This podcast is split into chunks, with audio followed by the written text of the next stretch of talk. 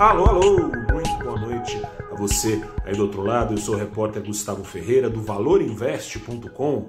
Começa agora o seu saldo do dia, hoje dia 7 do 10, 7 de outubro de 2021, foi dia de Ibovespa comer poeira, poeira de encher os olhos, o nariz, a boca, os ouvidos, enfim. O índice principal da Bolsa Brasileira fechou com uma alta de 0,02% só, praticamente de lado, ainda na casa dos 110 mil pontos, enquanto o dólar, ou seja, não só das outras bolsas o Ibovespa comeu poeira, também do dólar. O dólar subiu pouco mais de meio ponto percentual, 0,52%, foi aos R$ 5,51, o maior patamar cambial mês de abril. Tá dureza. Mas podia estar tá pior, porque hoje o dia foi de queda na sensação de risco no mercado internacional.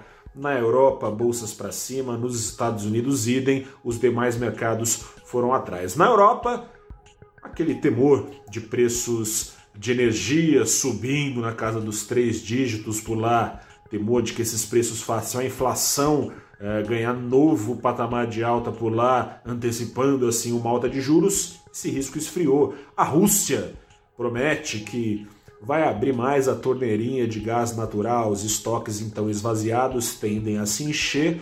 Na Europa, se equiparar um pouco mais à demanda acelerada da indústria, portanto, risco colocado de lado. Nos Estados Unidos, segue ainda o temor em relação à antecipação de alta de juros. Hoje, de novo, tivemos juros futuros apontando com força, né? De novo, renovou o maior patamar desde junho por lá, o rendimento dos títulos de 10 anos de dívida do governo americano. Mas, contudo, todavia, porém, outro risco parece, pelo menos até novembro, parece estar saindo da frente.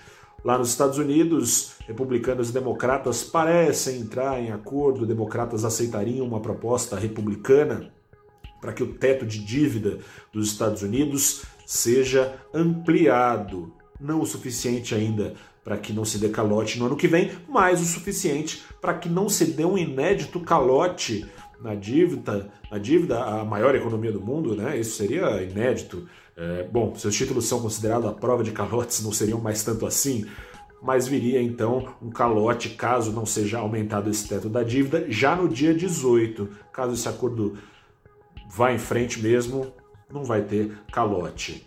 O que aconteceu em meio a esse alívio foi uma grande corrida, já dei o spoiler para você na abertura do vídeo, por ações de emergentes. E o Brasil ficou de fora. Se existe uma maioria de bolsas emergentes que dispararam, é porque existe uma minoria. E o Brasil está dentro dessa minoria de países emergentes com risco ainda maiores que a média pela frente, ou seja, com obstáculos ainda maiores para deixarem de ser países emergentes, deixarem de ser países subdesenvolvidos. O Brasil, então, com isso, fica, é, fica bem fácil de ver essa diferença quando a gente olha o desempenho do MSCI Emerging Markets ETF negociado em Nova York em dólares, que replica o movimento médio das bolsas emergentes. Subiu quase 2% lá em Nova York esse ETF.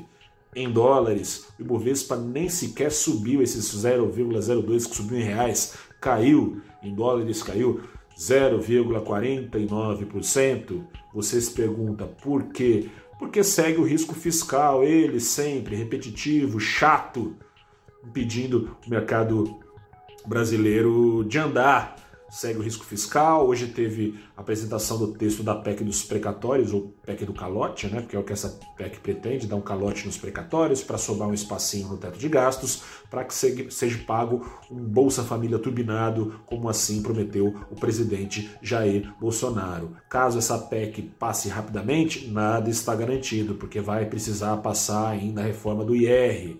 E o Senado, na figura do seu presidente, senador Rodrigo Pacheco, tem colocado obstáculos para aceleração dessa, desses trâmites, esses trâmites que são necessários para que tenha uma fonte legal de receitas o programa prometido pelo presidente. Nessas, discute-se, a ala política pressiona, a ala econômica é contra, uma postergação dos auxílios emergenciais até que se resolva isso. Poderiam ser postergados até abril do ano que vem, com crédito suplementar que é um tipo de furo no teto de gastos que é feito em momentos imprevisíveis.